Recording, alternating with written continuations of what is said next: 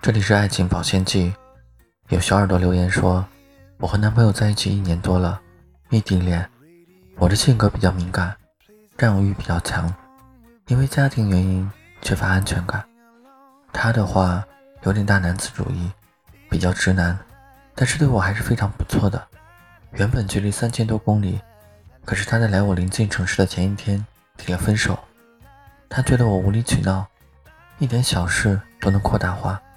不懂得理解他，我觉得他游戏电视比我重要，莫名其妙的生气，不关心我的身体。